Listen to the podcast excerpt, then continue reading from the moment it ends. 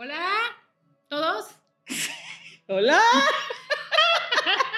Oh, pues, no me dejas expresar mis emociones. No fue un gallito, fue así la emoción de estar de nuevo aquí contigo. Ay, sí. Hace mucho que no te tiempo que no nos vemos. Oigan, muy bienvenidos. Muchas gracias. Bienvenidos a este canal Crónicas de un equipo inmobiliario imperfecto. Yo soy Yellow. No, no. Ella es Blue Paloma es Saldarriaga. de blue. ¿Y yo qué soy? Tú eres Yellow, Diana Cuadra. Eso. Ay, ves. Mi amiga, comadre. Hoy sí me puse de azul. Hoy sí te pusiste de azul. Muy Es bien. mi amiga, mi comadre, mi socia, mi mejor amiga del universo mundial. Ay, las otras allá afuera a mí me también dijo tengo más, también tengo más. Tengo muchas mejores amigas. Puedes tener muchas mejores amigas. Muy bien, muy no bien. te pongas celosa. Pues no, no, no, no. Yo, yo, yo, sé- yo sé mi lugar, ni te Muy agobes. ¿Quién está sentado aquí? Yo. Ah, Muy bien. Este, Somos Yellow and Blue. somos Yellow y Blue y queremos darte la bienvenida a este capítulo. Hoy vamos a hablar de 10 mitos. 10 pero mitos, inmobiliarios. de- exacto. Pero es importante, somos, eh, tenemos una oficina en la Ciudad de México, Remax Blue, tenemos 18 asesores. Tenemos este- 17 años. Ya vamos a cumplir 17 Nos años en más este viejas, negocio. pero sí, 17 en este negocio. Entonces, estamos hablando de la voz de la experiencia. Exactamente. estamos muy contentos de, de- de platicar hoy con ustedes y de darles un poquito de nuestro punto de vista. Un capítulo más, un capítulo Tenemos un más. capítulo anterior de mitos de los asesores inmobiliarios. Váyanlo a ver, está muy divertido. Pero hoy, no va- hoy vamos a hablar de mitos inmobiliarios en general. Exactamente. De lo que la gente cree allá Lo afuera. que la gente cree y no es verdad. Ay, no, bueno, pues listo, comenzamos.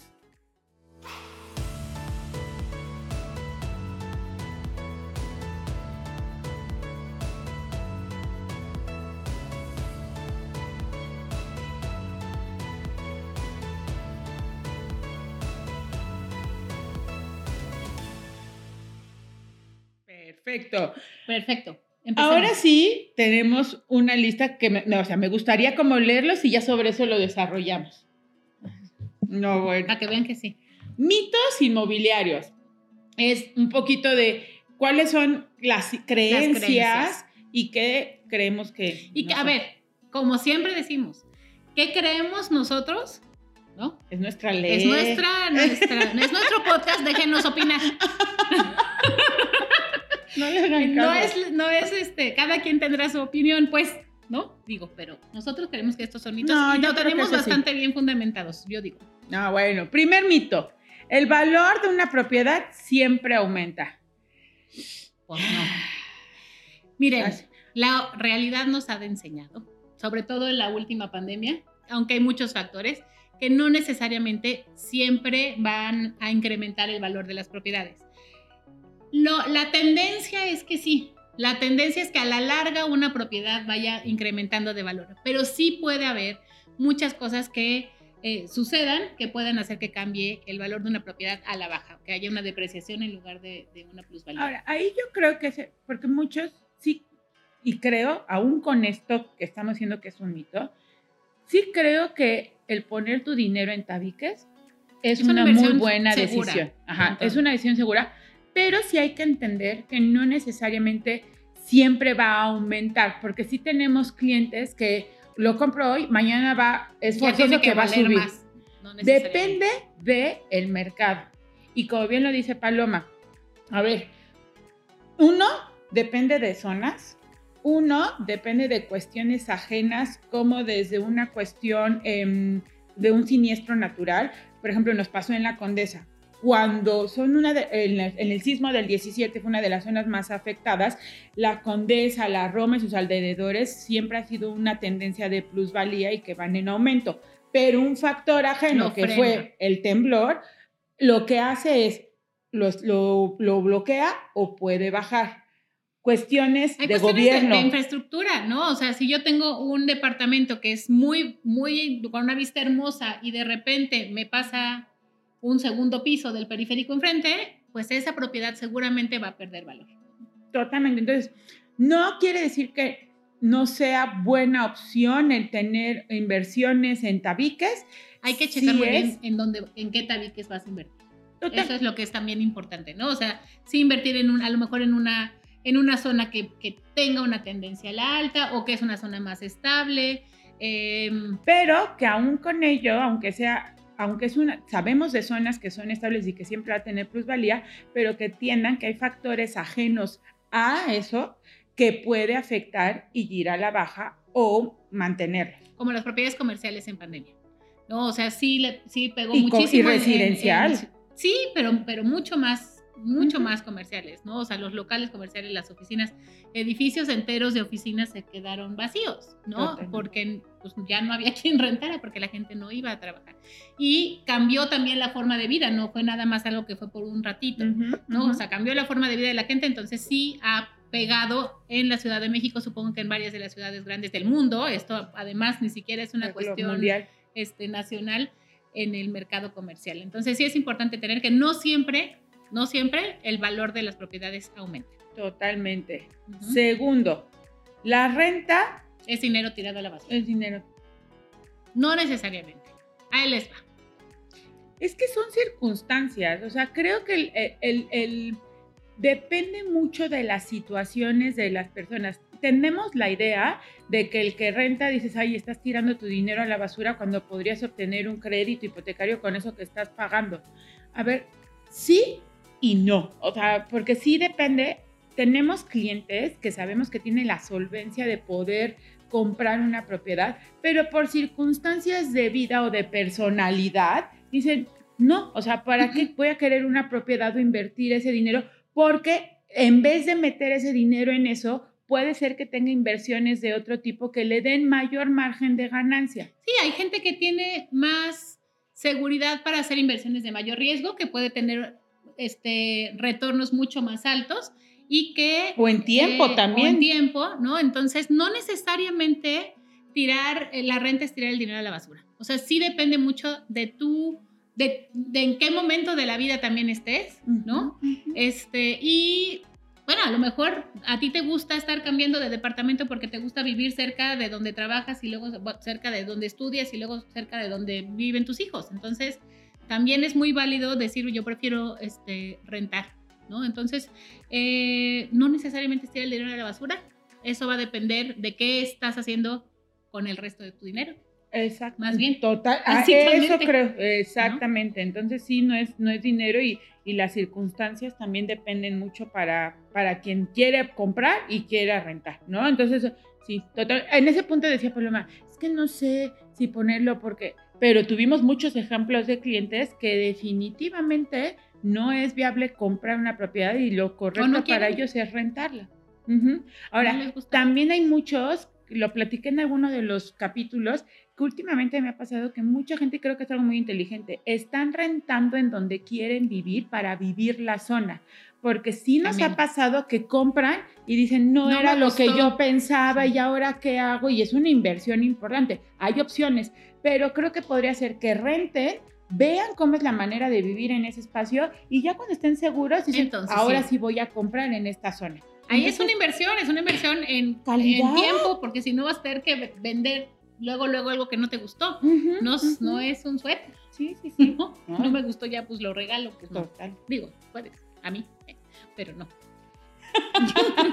Tercer mi topa. Comprar una propiedad siempre es rentable. También es un poco al revés, ¿no? O sea, que hay la idea de que si yo compro una propiedad, siempre voy a poder sacarle de alguna manera a esa, a esa compra un retorno de la inversión, ya sea cuando la venta o cuando la compre. No necesariamente. Y ahí es por eso que tienen que acercarse a un asesor inmobiliario cuando quieran comprar una propiedad para inversión, determinar, uno, es que tienen que entender que el tiempo es dinero.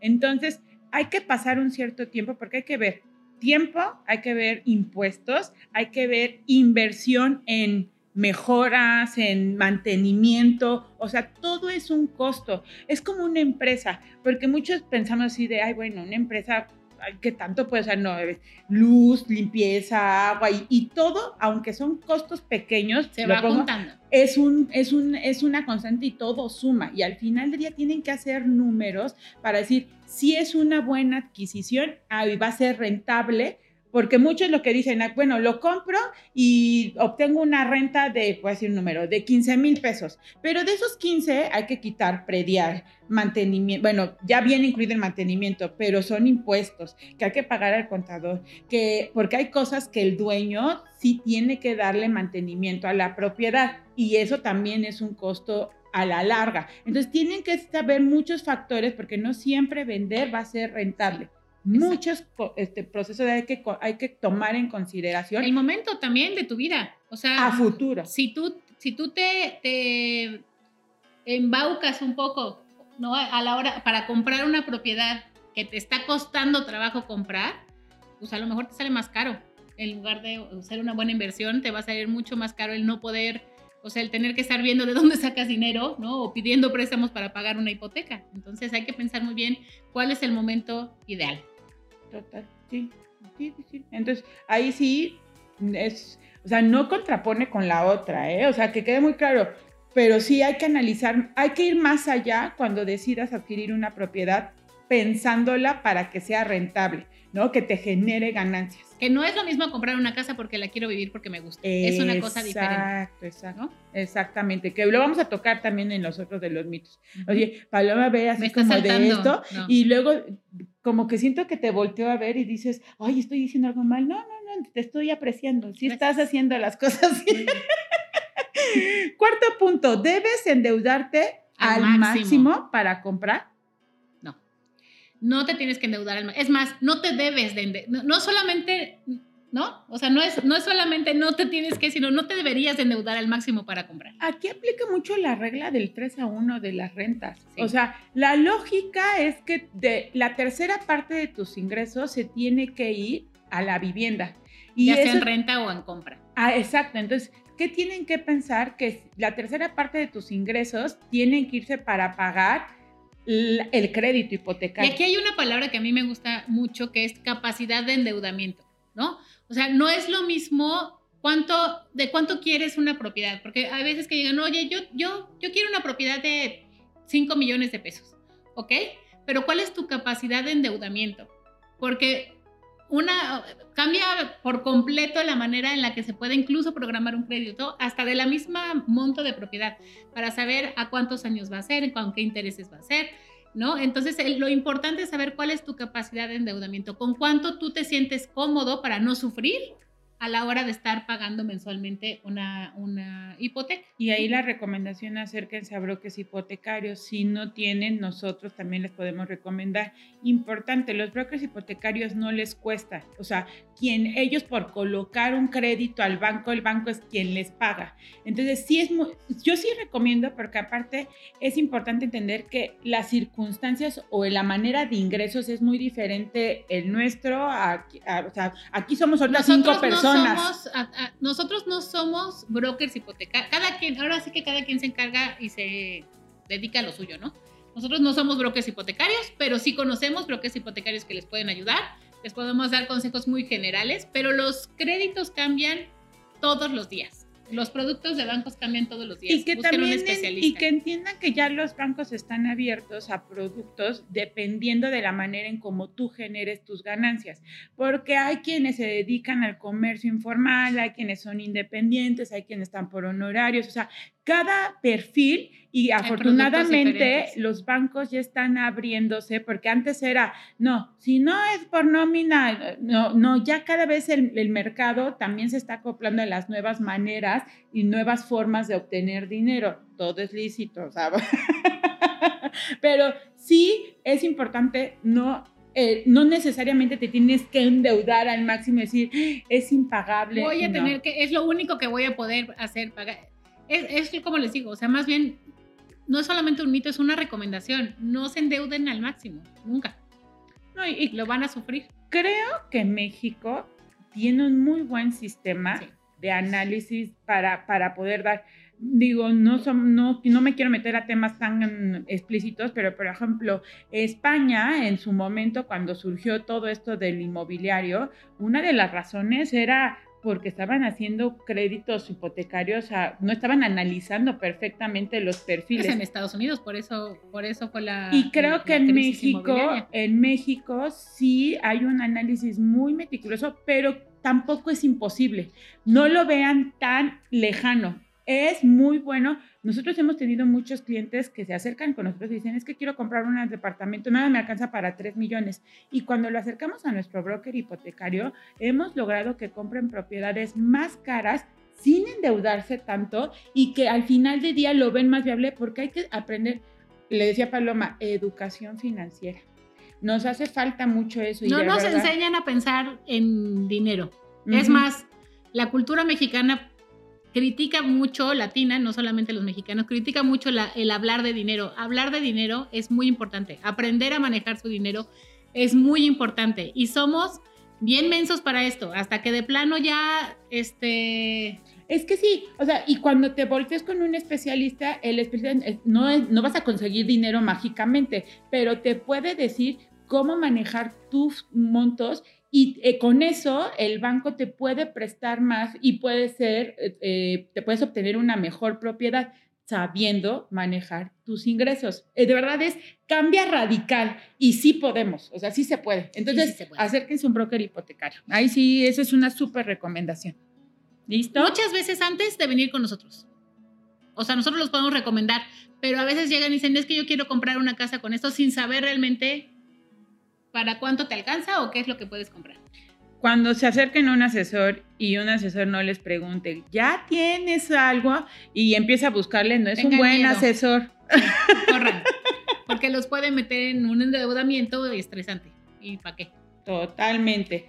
Eh, vamos al 5. ¿El mercado siempre es estable? ¿El mercado inmobiliario siempre es estable? No. Ah, el mercado inmobiliario es un ser vivo completo y cambia por días a veces. O sea, si algunos de los que están escuchando aquí son de Valle, pregúntense cómo estuvo el mercado inmobiliario en pandemia y, y, cómo estuvo dos meses después y cómo está ahorita. O sea, nos ha cambiado los precios de las propiedades en porcentajes altos por semanas. Pero ahí viene un punto importante. A ver, sí, el invertir en tabiques es lo más seguro pero el mercado no es estable porque siempre va muy pegado con el primer punto que acaba, que, el, mi primer mito que comentábamos. Hay muchos factores que no dependen del inmobiliario, del mundo de construcción, todo lo que implica que eso va a hacer que no sea estable. Estable no es. Que la tendencia a la larga es para arriba, sí, a la larga, ¿no? Pero esa, es como un asesor inmobiliario que piensa que siempre va a ir para arriba. No, e, es así. ¿no? O sea, el mercado inmobiliario va a tener bajas y va a tener altas y hay que estar abiertos a, a escuchar cuánto es lo que mi propiedad vale hoy. Porque puede ser distinto mañana para arriba o para abajo. Sí, totalmente. Estudios de mercado. Tírenlos todo el tiempo. Ahorita vamos a hablar, va a ser nuestro último punto. Listo, punto 6. Punto 6. Mito, mito 6. Mito 6, mito 6. Solo los ricos pueden invertir en propiedades. Todo el mundo, casi todo el mundo puede invertir en propiedades. Paloma decía, bueno, depende de qué es rico. no, pero sí, sí creo que hay una ideología de que obtener una propiedad es solamente para un sector. Para gente que tiene muy mucho dinero, para el 1% no. Creo que va muy en énfasis al punto anterior. De verdad que la cultura financiera háganlo y se van a sorprender de que sí es viable obtener una propiedad. Vamos a empezar, algo que, y es algo que hemos prometido, pero Fernando Sotojay sí hace, me cambió mucho la visión. Fernando es el, el dueño de tu hipoteca fácil. Y es empezar a saber... Tiene un podcast, síganlo, tiene, tiene tips bien interesantes. Sí, hay que empezar de a poquito, ¿no? Una propiedad de voy a decir un número, uno y medio, dos millones, y sé que me van a decir en muchos puntos, no, en la Ciudad de México no se encuentra nada. A ver, es para invertir, ¿no? Y si, y si vamos con esa cultura es un crédito, puedes acercarte a un especialista y te que decir si puedes obtener una propiedad de dos millones de pesos. De ahí, la cultura y algo que nos recomienda mucho Fernando es primero créditos a 15 años Y sé que muchos me dicen, es que en 15 años la mensualidad, pero por eso hay que acercarse con especialistas porque sí hay opciones y que puedes obtener. La idea es vender esa propiedad a los 8 años. Y de los 8 años, que es decir, vendes esa propiedad, obtienes un pequeño margen de ganancia, tienes mayor por mayor monto de enganche, y te quedas con tu mismo crédito de lo que está, te había prestado el, el, banco. Y seguramente ya en ocho años vas a tener unos ingresos un poco mejores porque la idea obviamente es seguir creciendo financieramente. Entonces podrías endeudarte por una propiedad un poquito más alta también. La intención no es eso. La intención es seguirte quedando con esa misma base de crédito y tal vez un poco mejor se lo pones al enganche, ¿no? Entonces, es, sigues con el mismo monto de mensualidad, pero pides tal vez un poquito menos. Y acostumbrarte toda tu vida a seguir pagando esa misma cantidad del crédito hipotecario, pero lo que haces al revender cada ocho años es que tienes mayor porcentaje de enganche. Y eso no quiere decir puedes obtener una propiedad más, cara. Ajá. Entonces, llegar en algún momento, decir, ¡Ah! acabé comprando una propiedad de 10 millones de pesos. Y sí se puede. Entonces, es cultura financiera. Es cultura financiera y es un tip también para los jóvenes. No te tienes que esperar hasta ser mamá de tres hijos para este, ponerte a comprar una casa. O sea, sí puedes empezar a invertir desde que eres chavo y empezar a tener esa cultura de inversión para ir generando tu patrimonio para ti o para quien quieras. O sea, no necesariamente eh, lo, pensamos patrimonial, lo pensamos que siempre es algo que le vamos a dejar a alguien. No necesariamente. O sea, puede ser algo que yo voy a querer para mi futuro. O, que, o también eh, tenemos mucho la cultura de, hay una casa que me voy a amarrar y me tengo que vivir ahí 20 años. No, la rentas, la vendes. Es una cultura de cada 8 años. O sea, sí es algo muy em, americano, pero es algo que sí, sí se puede hacer en, este, en, esta, en, estas, en estos momentos. Y también... Y la verdad los créditos en México son muy estables. No, o sea, realmente el riesgo es, que hay que tener miedo. Es muy nulo. O sea, a ver, las tarjetas de crédito y el crédito lo que hace bien manejado, generarte un historial y que, y que el banco tenga la confianza de poder prestarte cada vez más. Y es, si es, a ver, volvemos a lo mismo, cultura financiera. Tienen que tener, o sea, de verdad no es imposible, acérquense a los especialistas, acérquense a sus, no solamente los bancos, brokers hipotecarios, porque es muy importante. Existen muchas empresas, por ejemplo, tu hipoteca fácil, y sé que existen muchas otras. Yo lo tengo muy porque no estoy haciendo comercial, pero somos felices trabajando con ellos. Pero estas empresas lo que hacen tienen convenios con los bancos y lo que hace estas empresas es precalifican al cliente. Y lo dirigen dependiendo de, sus características al banco que es más conveniente. Porque obviamente si yo voy con mi banco, pues mi banco me va a tratar de vender su producto, pero no necesariamente para mi momento de ahorita es el, el, banco con el que yo manejo mis cuentas puede ser el que me convenga más el producto hipotecario. O sea, tú puedes tener tu tu, tu hipoteca con un banco y que te funcione para tus cuentas otro, ¿no?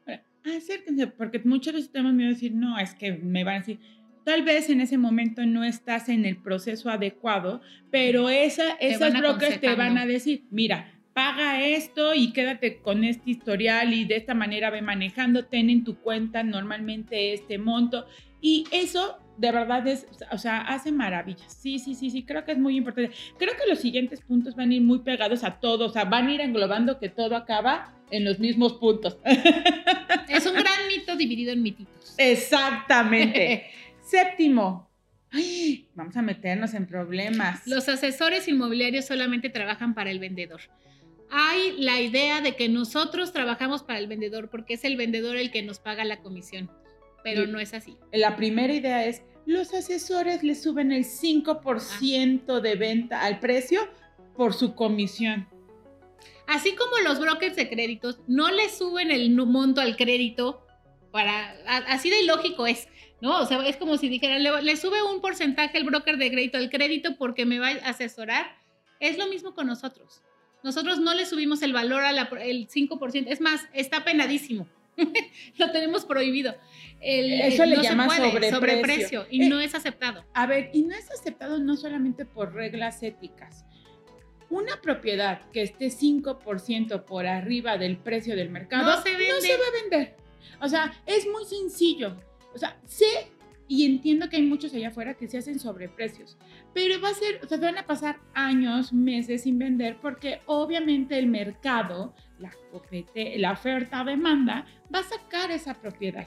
Entonces, si nosotros, hay una idea que la gente que cree que el asesor siempre va a proteger al vendedor, al vendedor, no. Por eso es importante entender que hay dos figuras y aún así siempre nosotros le hemos dicho a los asesores, no se pongan la camiseta de su lado. Nosotros somos intermediarios. Nosotros nivelamos la balanza. Hacemos que sea un ganar-ganar. Porque una balanza en donde sea ganar para el comprador no va a cerrar porque tiene que haber este equilibrio porque depende, este depende de este y este depende de este. Entonces, si nuestro trabajo y por acérquense a asesores inmobiliarios, no enseña casas, no personas que improvisadas. Nada más este, sacar comisión. Exactamente. No es el chiste. Hay, existen, pero si lo ven, aléjense de ellos y, y o sea, de verdad acérquense al especialista, vean opciones. Un buen asesor va a asesorar, no se va, no va a ser, no, yo, esto, no. Nuestro fin último es que la propiedad se rente o se venda y que los dos estén contentos. El chiste es que tanto comprador como vendedor estén, estén felices y muchas veces llevamos ambos lados, muchas veces llevamos uno o el otro y eso no quiere decir que eh, a mí me ha tocado muchas propiedades, es que tú tendrías que estar luchando por mi beneficio porque yo te contraté. Yo lo que les digo es, me contrataste para que se cierre esta propiedad. Entonces yo tengo que ayudar a que se cierre, no nada más estar peleando por ti, no somos luchadores. Claro. Somos asesores. Y ahí es desde, hay que ser justos. Necesitamos de la otra parte, entonces hay que darle, pero también no perder de este lado. Entonces ese es, es mucho el trabajo del asesor inmobiliario en la parte de la negociación. Así es. Totalmente. Número 8, y aquí nada más no quiero que nos regañen nuestros amigos valuadores. el, el, el avalúo determina el, el, valor real de la propiedad. El valor real me, me refiero al precio de cierre. Es que, a ver, creo, ahí voy a partir de dos cosas. Un avalúo no te va a costar 900 pesos. Es que sí, ponen letreros por toda la ciudad de avalúos en, en 500 pesos, avalúos en 1000 pesos, aguas. Un buen valuador no te cobra 500 pesos. Y también, vamos a ser muy honestos, normalmente cuando tú pides un avalúo, la tendencia es haz que salga lo más caro posible porque soy el vendedor y quiero venderlo en un buen precio. Ya cuando alguien te dice, ah, sí, sí, sí, a ver, por Dios, eso es darte a tole con el dedo. Además que hay y aparte te está cobrando. Claro, no, y es que hay avalúos para distintas cosas también. O sea, hay avalúos bancarios, hay avalúos fiscales, hay avalúos de mejoras. Entonces, también depende de para qué es un avalúo. El, a ver, el precio va a ser similar, es dentro de un rango, pero, pero cambia. Y realmente, de todas maneras, no necesariamente es el precio en el que un comprador te va a vender. El único precio real de una propiedad es el que dicta el mercado. O sea, en cuánto se está vendiendo y comprando hoy. Y ese es el punto importante, que los asesores inmobiliarios no hacemos avalúos, hacemos estudios de mercado.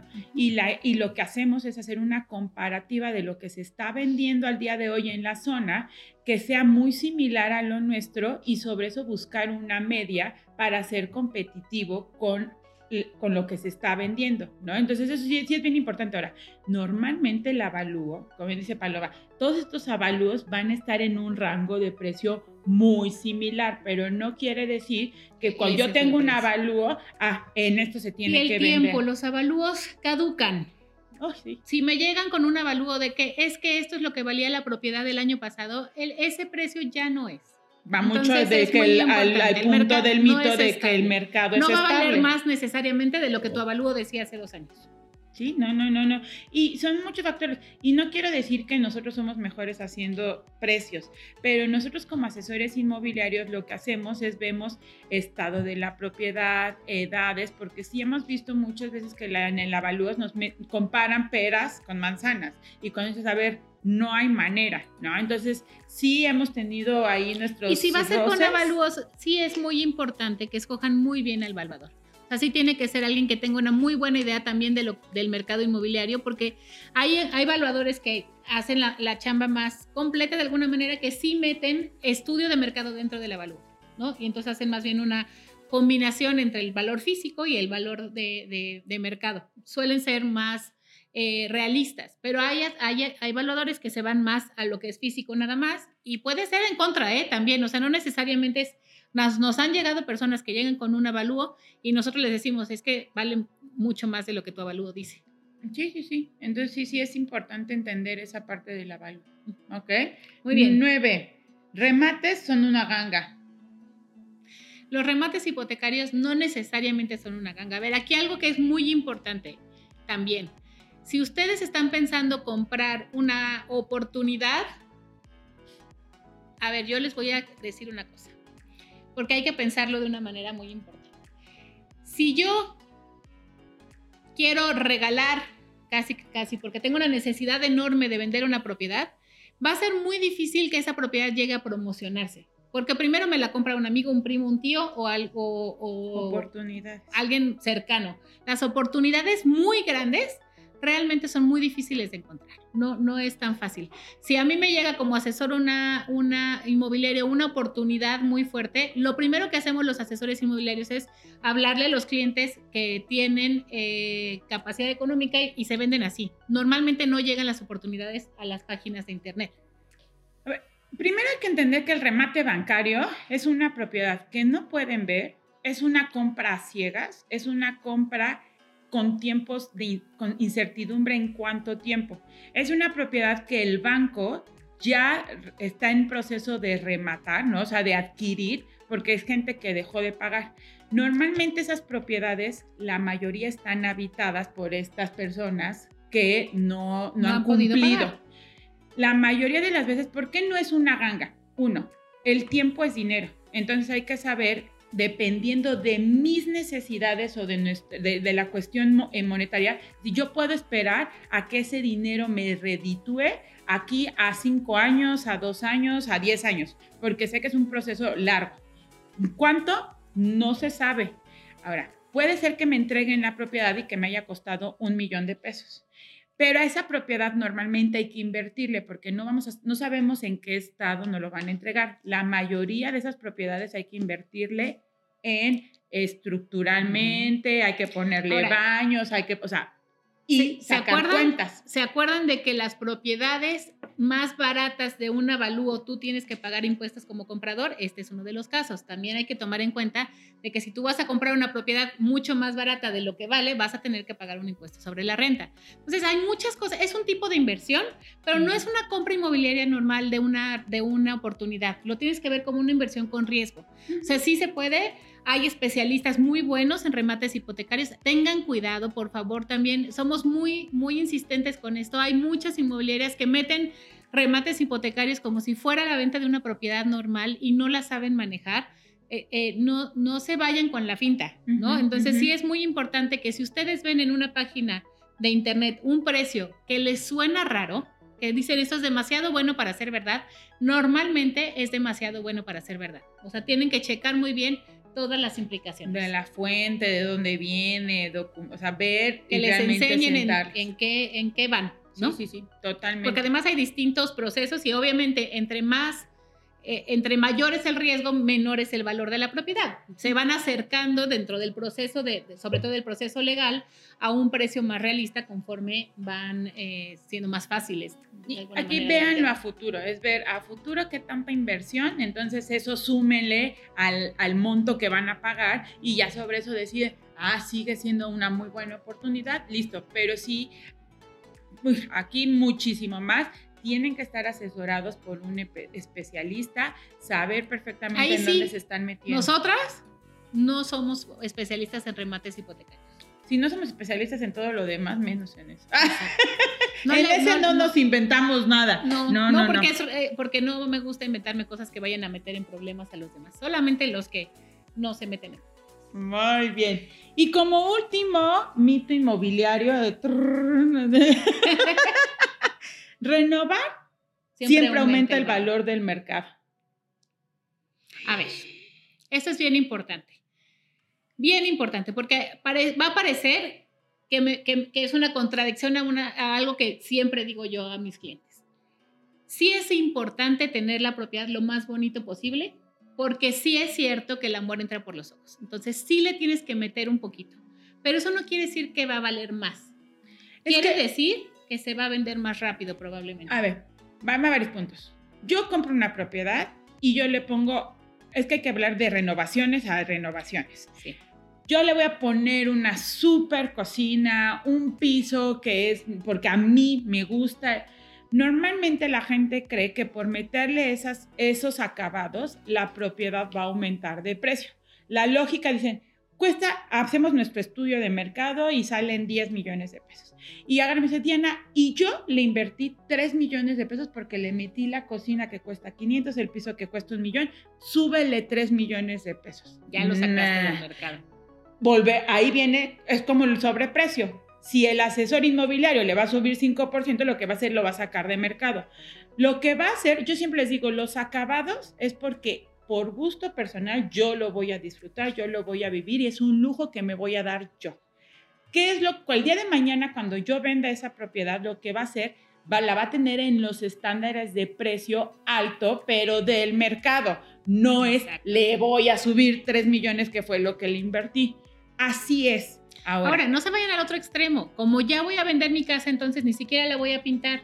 Porque entonces lo que va a pasar es lo contrario. Es como los novios. Cuando empiezas. Que se bañen. Te, lo pones en el aparador, pues ahí lo pones bonito, le das una shineada. Ahora tampoco es tapar eh, este, vicios ocultos, porque ahí también de, ay, tápale a que no se vea lo malo. No, no, Chequen los vicios ocultos de sus novios. No digo de las casas.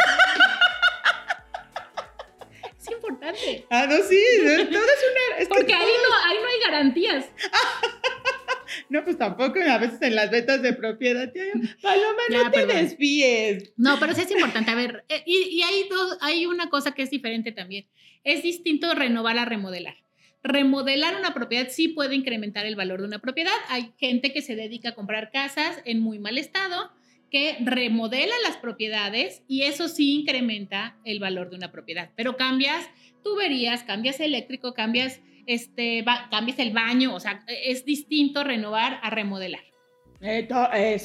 No estamos diciendo que remodelar no es negocio, sí, sí puede ser, pero, es, diferente el negocio. Pero es que ese es el punto, compras una propiedad para eso. Para eso, entonces seguramente esa propiedad va a estar en los precios bajos, ¿por qué? Porque le falta mantenimiento, porque le falta eh, un, sí, una muy buena este, remodelación. Entonces, eso va a estar en precios bajos. Tú la compras, la, le das todo ese mantenimiento, le das remoción, lo que va a hacer es que el precio va a subir a los precios altos del mercado. Sigue siendo del mercado. Exactamente. Porque al final el tamaño, bueno, depende de la remodelación. Capaz de que tenías un piso y le hiciste tres. Entonces eso va a subir porque le construiste más. Pero, no hay que hacerlo con permisos. Sí, bueno, sí, con sí porque también hay quienes le... Yo le construí un piso más, cuesta más. No y luego el predial lo que le va a costar porque no lo metió. Bueno, entonces, eso son algunos de los mitos. Hay muchísimos mitos y por favor también nos encantaría escuchar cuáles son los mitos que ustedes han escuchado. Y si no están de acuerdo con alguno de nuestros mitos, también nos encantaría escuchar Peleen con nosotros. si nos peleamos con nosotros, que no nos peleemos con los demás. Al final los vamos a seguir queriendo como nos seguimos queriendo. Ah, sí, sí, sí, sí, sí, sí, sí, No me des el avión. No, sí, sí, sí. Sigues queriendo. El capítulo pasado me estaba matando, entonces yo nada más les digo, mm. todo tiene sus límites. Ay, no, bueno, ahora sí ya se la sacó de la manga eso. Ya, ya fue demasiado café. Bueno, pues esos fueron los tips. Ah, no, que los, mitos. Los mitos inmobiliarios del día de hoy. Perfecto. Listo, pues síganos en nuestras redes sociales, en Instagram, en crónicas-inmobiliarias y en Facebook, crónicas.inmobiliarias.podcast. Yo sí tengo que leerlo, lo siento, pero le dije a Paloma, hoy quiero yo acabar. Muy bien, muy bien. Hay que practicar para que nos salga. Exacto. Paloma Saldarriaga en todas mis redes. Tres cuadra. o Diana Cuadra en, las suyas, ella sí está mezcladita. Exactamente. Pónganle campanita. Síganos, compártanos. Tip. Tómenle foto y pongan la liga y pónganos en su Instagram. La verdad sí nos gusta que nos sigan los demás. El hashtag.